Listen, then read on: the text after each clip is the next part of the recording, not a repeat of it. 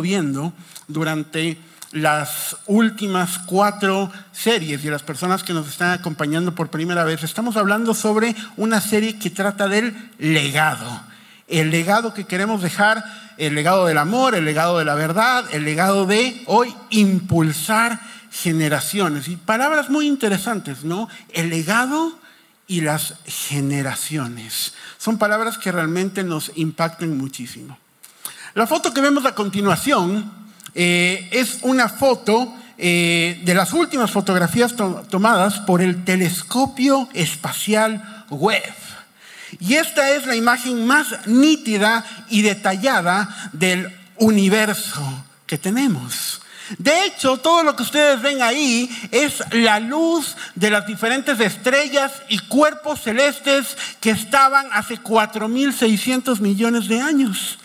Esa luz está llegando y la capturamos en estos momentos, aún en esta época la estamos viendo, pese a que pasó hace millones y millones de años. Es decir, que esas estrellas, que muchas de ellas de hecho están ya muertas, indistintamente que estén muertas o no, su luz permanece aún hasta ahora. Millones de años luz aún permanece.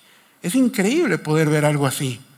Las estrellas y todo lo que podemos nosotros recibir de ello. Hace algunos años estuve en el desierto del Negev. Esto es en Israel. El desierto del Negev ocupa el 60 de Israel, pero solo el 5% de turistas llegan a visitar el Negev. Y lo visitan mucho justamente por las estrellas. Y la palabra de Dios, de hecho, nos habla mucho sobre las estrellas. ¿Qué es lo que nos dice, por ejemplo, Filipenses 2.15? Dice, para que sean intachables y puros hijos de Dios sin culpa en medio de una generación torcida y depravada. Dice, en ellas ustedes brillan como estrellas en el firmamento. Y nos dice también Daniel 12:3, los que instruyen a las multitudes en el camino de la justicia brillarán como las estrellas por toda la eternidad. Y en este desierto, eh, tuvimos la oportunidad de acampar dos noches. Y una noche se fue en secreto nuestro pastor, nos levantó a algunas personas, entró a las, a las carpas y dijo, Cristian, tienes que pararte y ver lo que hay. Yo dije, está bien, nos paramos y éramos un grupo más o menos de unos 20 jóvenes y empezamos a caminar a mitad de la noche por medio del desierto. Ese desierto, eh, de hecho, no es muy conocido, a la gente no, no le interesa ir mucho, pero a mí me llamó mucho la atención porque en el desierto de Negev estaba cruzando Abraham hace muchos años atrás cuando no sabía muy bien qué pasaría con su vida. Y en ese desierto del Negev estuvo Jesús ayunando 40 días y 40 noches y reafirmando su propósito. Entonces es un desierto muy importante. Y nuestro pastor nos llevó hacia toda una explanada y nos dijo, desierto en hebreo significa el lugar donde habla Dios. Así que esta es la oportunidad para que ustedes vayan y escuchen la voz de Dios. Tienen un tiempo para poder dispersarse e irse a diferentes lugares y poder escuchar a Dios. Y yo vi una colina no muy alta y todos los demás chicos se fueron a diferentes zonas, pero yo vi esa colina y dije, quiero llegar allá. Esa colina me llama mucho la atención, poder llegar a un lugar un poco más alto. Y estaba un poco nublado, pero aún así las estrellas alumbraban bastante. Pero mientras empecé a subir esa colina, descubrí o me di cuenta que las nubes estaban empezando a dispersarse y estaba todo más iluminado. Y mientras subía podía darme cuenta de eso porque veía la sombra de mis brazos en la arena. Cuando llegué a la colina, no podía creer lo que estaba viendo. Era millones y millones y millones de estrellas, constelaciones, cuerpos celestes, por montón. Era increíble el espectáculo que se podía ver ahí. Hasta había una que otra estrella fugaz. Así que les pedí unos cuantos deseos a Dios. Estaba hermoso ese espacio y ese tiempo. Y esas estrellas, me puse a pensar y dije, posiblemente este espectáculo lo vio también Abraham miles de años atrás cuando Dios le sacó de su tienda, una tienda que le permitía, no le permitía ver todo lo que Dios tenía para él, y le dijo, sal de tu tienda y mira las estrellas del firmamento.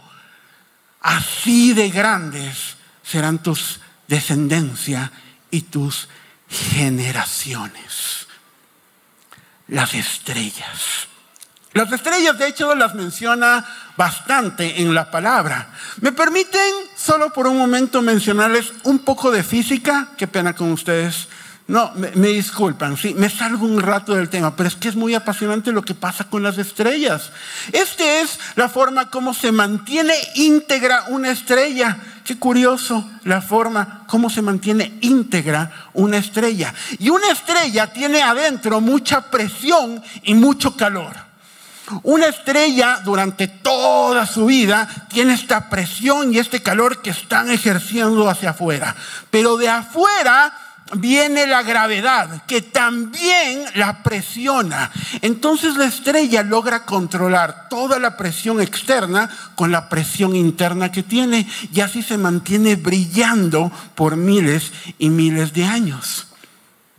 Pero las estrellas, al igual que nosotros, también mueren, también mueren. Y tienen dos formas en las cuales una estrella puede morir. La primera es que una estrella empieza a recibir tanta presión y está acabando sus días y la estrella en un momento empieza a explotar y no se deja ganar por la presión de la gravedad. Así que en un momento empiezan a ponerse muy calientes las cosas adentro, empiezan a explotar y en un momento, ¡boom! Se produce la famosa supernova la explosión más brillante que conoce el ser humano. No hay una explosión como la supernova. Es la explosión más brillante que hay. Los científicos dicen que una supernova puede brillar por millones y millones y millones de años, casi eternas. Es un brillo increíble, constante, que no acaba. Pero por otro lado, las estrellas también pueden morir de otra manera. La presión que reciben de afuera es tan fuerte que no pueden resistirlo y empiezan a formarse lo que se conoce como los agujeros negros, donde todo lo que pasa al lado de esa estrella muerta es absorbido, incluso la luz. Ya no da, solo recibe. Y es muerto, es oscuro. Qué interesante ese concepto de las estrellas. Yo tengo dos estrellas en mi casa. una estrella de ocho años eh, y una estrella de cuatro años. Y seguramente tú tienes también estrellas en tu casa. Y estamos rodeados de estrellas de futuras generaciones. La pregunta es, ¿cómo podemos hacer para tener generaciones supernova y no generaciones agujeros negros? ¿Cómo podemos tener generaciones que brillen por la eternidad incluso estando muertas? Y que no sean como agujeros negros, que no brillan, sino que al contrario atraen todo a la oscuridad. Hasta ahí. ¿Tiene sentido lo que estoy diciendo? ¿Me estoy explicando? ¿Sí? Perfecto. Muy bien. Entonces vamos al siguiente tema. Muy importante hablar sobre legado y herencia. Hemos estado hablando mucho sobre esos dos términos y hemos visto las diferencias que hay en el uno y en el otro. Pero al final, ¿cuál es eh, una forma rápida de entenderlo? Puede ser con esto. La siguiente palabra. La herencia es el qué. El legado es el por qué y el para qué. Y la herencia es algo que a muchos les gusta. Yo prefiero solo la herencia, dicen algunos. Me gusta mucho la herencia. El problema es que la herencia no puede funcionar sin el legado. Y el legado sí puede funcionar sin la herencia. Son dos cosas totalmente diferentes. La herencia, por ejemplo, es cuando un padre millonario decide muchas veces no darle a sus hijos la herencia. Dice, no, yo no les voy a dar a ustedes nada. Y le termina dando a un amigo, a la empleada, a una fundación, cualquier cosa, porque los hijos deshonran el legado. Solo quieren la herencia. Entonces deciden no darles. Y esto pasaba mucho en el pueblo de Israel. ¿Cuál es la herencia de Dios? La tierra prometida. La tierra donde fluye la leche y la miel. Esa es la herencia de Dios. Pero el pueblo de Israel no entendía el legado. Por eso vivían constantemente perdiendo la herencia, porque no respetaban en sí el legado, que era lo más importante. Pero entonces, si conocemos la herencia de Dios, ¿cuál será el legado que Dios nos está dejando a nosotros, las generaciones? Miles de años atrás estaba un hombre llamado Moisés. Y Moisés fue a recibir por segunda ocasión las leyes eh, y los mandamientos. Y estaba recibiéndolas cuando Dios le revela su gloria como a nadie le ha revelado antes. Y Moisés estaba yendo y como que Dios le hubiera querido dar un poquito más, dijo, espérate Moisés que tengo algo más para ti. Y Moisés dijo, ¿qué?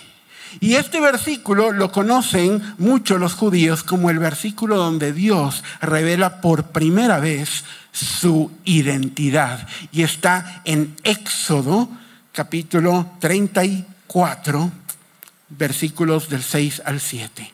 Éxodo capítulo 34, versículos 6 al 7. El Señor, el nuestro creador, revela su identidad. Y Moisés estaba como yéndose. Dice que el Señor pasó para ahí, el viento se escuchaba, era un momento increíble. La voz del Señor aparece y dice, Yahweh, Yahweh. Dios clemente y compasivo, tardo para la ira y grande en amor y fidelidad. Que su amor permanece por cuánto? Mil generaciones y que perdona la iniquidad, la rebelión y el pecado. Y muestra la identidad de Dios. Pero centrémonos en una parte. Mil generaciones. El amor de Dios por mil generaciones. ¿Cuántos son mil generaciones? ¿Cuánto dura una generación? Los estudiosos dicen que entre 25 y 30 años. Eso dura una generación en sí.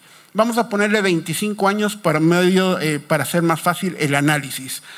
¿Cuántas generaciones pasan en 100 años? Cuatro, excelente. ¿Cuántas generaciones o cuántos años son mil generaciones?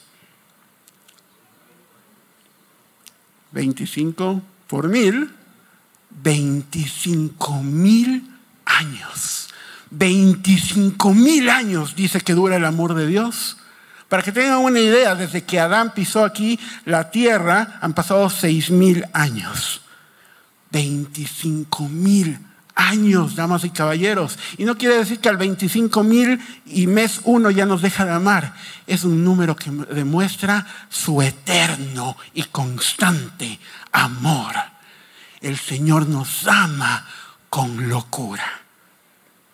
Y ese es el legado que está dejando a cada uno de nosotros, el legado de su amor increíble.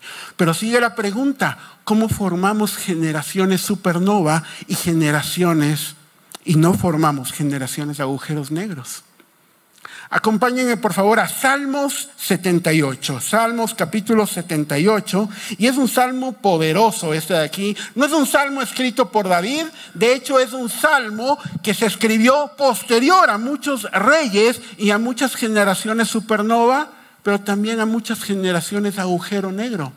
Y el Salmo 78 dice lo siguiente, sígueme conmigo porque este es un salmo que todo padre y todo líder, todo dueño de empresa, todo empresario, toda eh, persona que tiene gente a cargo, debería tenerlo acá en el corazón, especialmente nosotros como padres.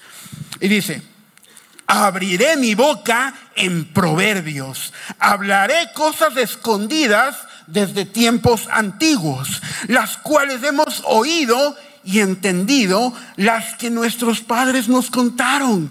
No las encubriremos a sus hijos, contaremos a la generación venidera las alabanzas de Jehová, su potencia y las maravillas que hizo. Él estableció testimonio en Jacob y puso ley en Israel, la cual, escucha, mandó a nuestros padres que la notificaran a sus hijos para que lo sepa la generación venidera, los hijos que nazcan y los que se levanten lo cuenten a sus hijos. Y te dicen en el versículo 7 y 8 dos cosas muy importantes. Atentos, generación supernova.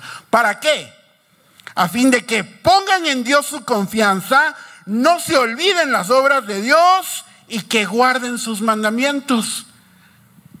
Pero también te habla de la generación agujero negro y te dice, y no sean como sus padres, generación terca y rebelde, generación que no dispuso su corazón ni cuyo espíritu es fiel para Dios. Dos generaciones totalmente diferentes.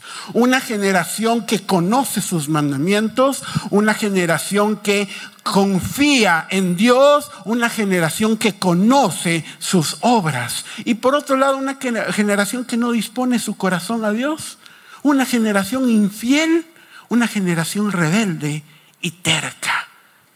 Tres aspectos muy importantes que nosotros debemos formar, damas y caballeros, en nuestros hijos. Y la primera, que dice guardar sus mandamientos. Chis, ayúdame con el piano, porfa. Guardar sus mandamientos. Hace años teníamos nosotros un mueble eh, en la casa de mi mamá. Y en ese mueble guardábamos la vajilla más fina que tenía mi mamá, la vajilla que era su preferida, la vajilla única para ella. Era esa vajilla que solo se sacaba en tiempos muy especiales, muy, muy especiales. Entonces nosotros ni siquiera sabíamos dónde estaba la llave, era una llave secreta. Entonces ella cogía esa llave y abría, y cuando nosotros sabíamos que abría, era porque venía gente muy importante a la casa. Era algo muy importante. Entonces ella abría la vajilla, saquía la, perdón, abría el mueble y sacaba la vajilla. Y la limpiábamos del polvo porque se llenaba de polvo porque no se ocupaba diario. Solo se ocupaba en tiempos especiales. Entonces ponía sobre la mesa y disfrutamos de un almuerzo, de una cena, y la vajilla se lavaba y se volvía a guardar. Pero la vajilla que utilizamos diariamente era una vajilla que estaba ya gastada. Era una vajilla que las florcitas que adornaban, de hecho, ya se habían, estaban yéndose. Algo, había algunos pedacitos pelados. Pero esa vajilla compartía todos los almuerzos y todas las cenas en familia. Estuvo en los mejores momentos, en las risas, en los momentos de lágrimas, en los momentos donde nos enojamos, en las buenas historias Siempre estuvo esa vajilla ahí. Cuando heredamos todo con mi hermano, ninguno de los dos quiso la vajilla fina. No nos importó. Es más, ni siquiera nos acordábamos cómo era. La regalamos. Tú dirás, ay, qué mudo lo vendían. No, no me importó. No nos importó. Pero cómo luchamos por la vajilla de a diario. Oh, decía, no, tú quédate con este plato, yo me quedo con este. No, no, no, es que yo quiero ese porque era la vajilla que estaba constantemente en nuestra mesa. Cuando nosotros tenemos un Dios en nuestras familias, que es un Dios solamente para momentos especiales, se vuelve algo olvidadizo, algo que no nos importa mucho. Pero cuando es un Dios que está constantemente en la mesa del hogar todo el tiempo, es un Dios que permanece y es deseado. Y ese es el Dios que debemos instruir a nuestras generaciones, que guarden sus mandamientos.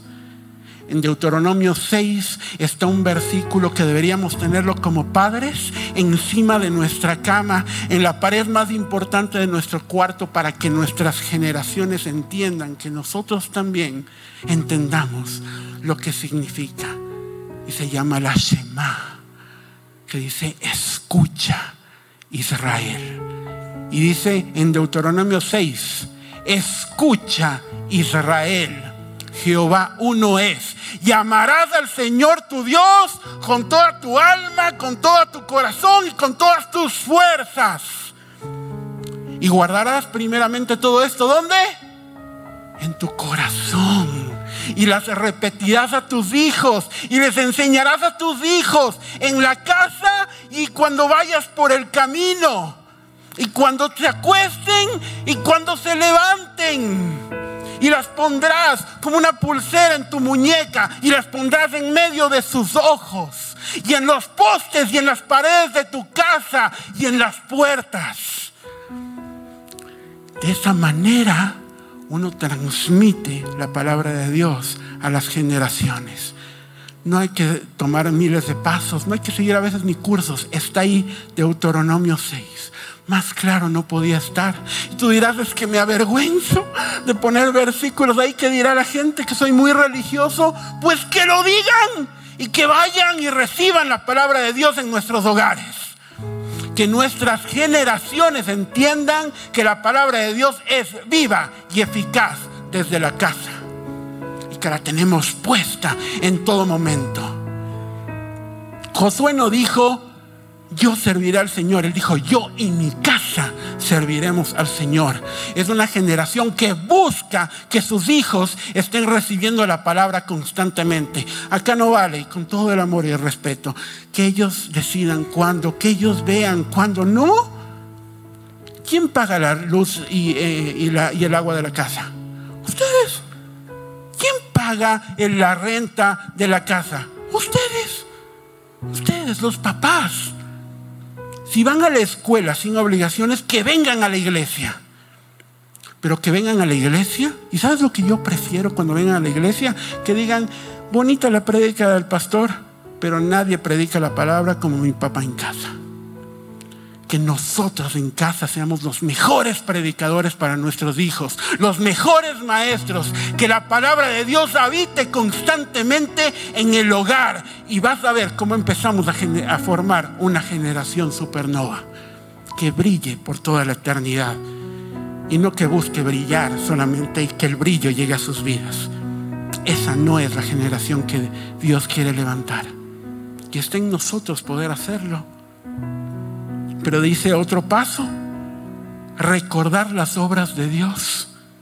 Que recordemos las obras de Dios. Y cuando nosotros recordamos las obras de Dios en Deuteronomio, dice, ¿qué le dirás a tus hijos cuando tus hijos pregunten, ¿por qué tantos mandamientos? ¿De qué se trata todo esto? Dice la palabra, entonces les recordarás las obras de Dios. ¿Y cuáles son las obras de Dios? Cuando el pueblo quería agua, el Señor les daba agua. Cuando querían comida, les daba comida. Cuando querían cambiar la dieta, les cambiaba la dieta. Querían un rey, les daba rey. Parecía como que Dios les servía al pueblo en vez de que el pueblo le sirva a Dios. Pero es que así era. El Dios del Antiguo Testamento a veces lo vemos como un tirano, como un Dios iracundo. Y el Dios del Antiguo Testamento es tan amoroso, tiene un amor radical por cada uno de nosotros. Un amor increíble, constante, que hasta ahora es eterno. Y en cada página puedes ver tú que Dios quería abrazarnos con locura hasta que explotó su amor en Jesucristo. Y Dios sabía que ese amor lo mataría. Y dijo amén. Él sabía que amarme así lo mataría. Y dijo, amén.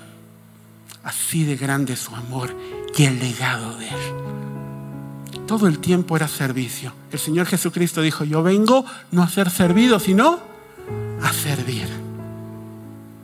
Y Él estaba frente a una generación agujero negro. Horas antes de que llegue los soldados a llevarse a Jesús, estaba en esa cena estaban pasando algunas horas, ya, ya llegaba el momento. Y los discípulos que hacían, decían, no, yo hablé con mi mamá para que yo y mi hermano estemos a la derecha con Jesús.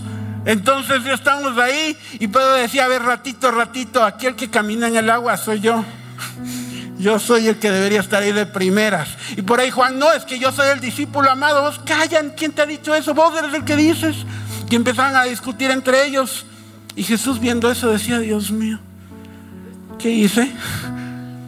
Decía, debo hacer algo, porque todos estos años de ministerio han sido los mandamientos, la palabra, algo hermoso, expresarles del amor, pero necesitan verlo, necesitan entenderlo, porque se están formando una generación agujero negro, van a salir a buscar luz para ellos, absorber todo y no a dar nada. ¿Qué puedo hacer?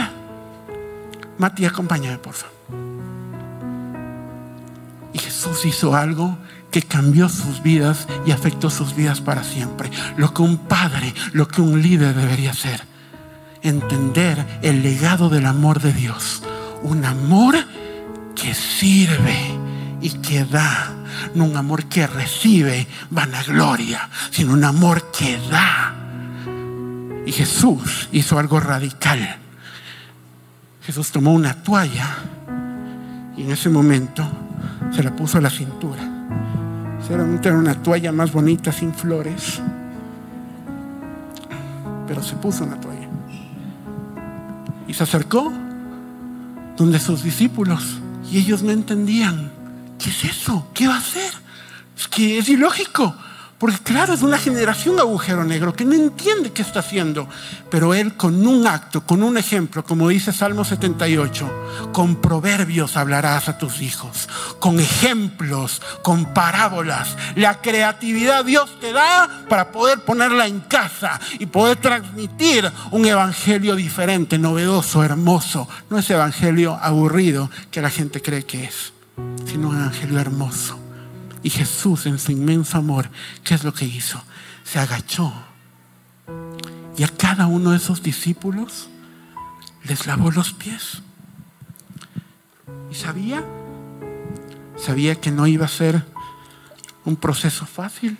Cada uno de ellos no tenía idea qué es lo que estaba pasando, pero él estaba formando una generación supernova que brillaría por toda la eternidad y le lavó los pies a aquellos que querían gloria para ellos y les dijo, no, no se trata de eso, querido, se trata de dar. Se trata de dar a los demás, se trata de un amor donde tú puedas dar y bendecir la vida de otros. De eso se trata el legado del amor de Dios. Y le lavó los pies a cada uno de ellos y les bendijo. Y necesitaba ser un ejemplo donde les pueda mostrar el verdadero amor de Dios. Un amor incondicional, un amor eterno, un amor vivo, que no queda en palabras, sino que queda en acciones.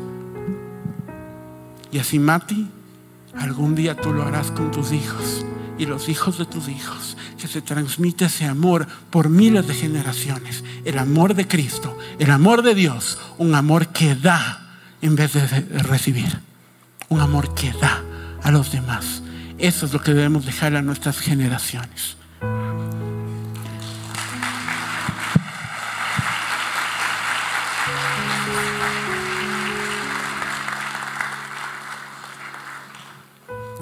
Eso es lo que los padres deberíamos hacer con nuestros hijos, con nuestras esposas, las esposas con nuestros esposos, con nuestros hijos. Dar un amor proponga en tu corazón que no termine este año sin hacer un acto así en casa, que nuestros hijos puedan recibir el verdadero amor de Dios, el legado que nos dio para brillar eternamente. Y cuando nosotros tenemos los mandamientos en casa, cuando tenemos la palabra de Dios en casa y cuando tenemos, recordamos las obras de amor del Señor, son jóvenes que confían a Dios, confían en Dios constantemente. Y dice la palabra, instruye al niño en su camino y aun cuando fuere viejo, no se apartará de él, porque son jóvenes que desde el inicio formamos en ellos el verdadero amor de Dios, un amor servicial, un amor que se entrega, un amor que da. Y esas son las generaciones que se levantarán, que escogerán carreras, que harán todo por el amor de dar, no por la vanagloria, no por el dinero, no por la fama, sino por el dar, por el bendecir vidas, por el ayudar. Y eso es lo que queremos para nuestros hijos. ¿Por qué no te pones de pie? ¿Por qué no te pones de pie? Y abraza tu estrella. Seguramente tendrás ahí algunas estrellas. Abraza cada una de esas estrellas hermosas que Dios te ha dado. Y vamos a orar por esas estrellas. Y vamos a decirle, Señor, quiero formar, que tú puedas hacer en estas estrellas generaciones supernovas, no generaciones agujeros negros, que eso hay mucho atrás, que eso hay mucho afuera. Afuera hay una Babilonia entera, queridos, una Babilonia entera que lo que quiere es destruirnos, confundirnos. Y necesitamos jóvenes como Daniel que dispongan en su corazón no contaminarse. Eso necesitamos. Pero todo empieza, como dice la Shema, en nuestro corazón como padres. Que este año sea un año revolucionario en casa. Que entreguemos nuestras vidas al Señor y digamos, Señor, yo quiero tenerte en mi casa en primera instancia, en mi hogar, porque quiero formar verdaderos hijos para ti los hijos que tú pensaste, la generación que tú pensaste. Oremos, digámosle, Padre Celestial, aquí estamos, Señor, con nuestras estrellas en nuestros brazos, Señor. Estas estrellas que tú nos dices, Señor. Estas generaciones que, Señor, tú pusiste en nuestras vidas. Hoy, Señor, queremos dejar ese legado, el que el amor tuyo que durará por 25 mil años, un amor eterno que no termina. Ese amor, Señor, ese amor queremos dejarlo a nuestras generaciones. Un amor que se demuestre en acciones, donde podamos servir a nuestras generaciones como tú lo hiciste, donde podamos impactar sus vidas con ejemplos como los que tú hiciste, Señor. Utiliza, Señor, a nuestros hijos, a nuestros nietos, a nuestros bisnietos, Señor, en tu obra. Que no se alejen jamás de tus caminos, Señor. Ponlo, Señor, en ti, Señor. Cúbrelo, Señor, con tu presencia, con tu espíritu. Que jamás se alejen de ti, Señor. Y que podamos decir, gracias, Dios, por lo que has hecho. Sé que hay personas que vienen por primera vez y si tú quieres tener esto, si tú no lo has recibido nunca, si esto no ha estado en tu hogar y tú dices, yo quiero tenerlo, yo quiero saber de esto, yo quiero más, yo quiero invitarte a hacer una oración muy especial. Porque hoy puede cambiar tu vida para siempre. Hoy es un día clave. No es un día para recordar un día de muertos ni nada de esas cosas. Es un día para recordar la salvación de Dios aquí a su pueblo. Y tú podrás decir con tus manos alzadas, yo quiero recibirte hoy Jesucristo. Hoy quiero recibirte en mi corazón. Y puedes alzarle tus manos con todas tus fuerzas, sin vergüenza. Y decirle, Señor, yo quiero tener la salvación hoy aquí en mi hogar, para mi hogar. Alza tus manos y dile, Señor Jesús, sé que soy pecador y he fallado bastante. He venido una vida desordenada, una vida sin ti. Una vida en mi hogar donde ni siquiera está tu palabra, Señor, a la vista, menos en las acciones. Pero hoy, Señor, quiero hacer un compromiso contigo nuevo. Ven a mi corazón ven a mi vida, sé mi Salvador, pero sé mi Señor. Quiero tener una vida donde tú seas mi Dios y poder, Señor, bendecir a mis generaciones con el mismo ejemplo que tú me has dado. Gracias por tu salvación, por morir en la cruz por nosotros, por darnos salvación, Señor, por tu gracia, Señor. Gracias, Señor, por tu amor. En el nombre de Jesús hemos orado. Amén y amén. Dios les bendiga a todos, hermanos. Si te gustó esta prédica, te invitamos a que te suscribas a nuestro podcast y nos sigas en YouTube, Facebook e Instagram como Encuentro con Bahía. Además, recuerda que cada semana tendremos una prédica nueva para ti.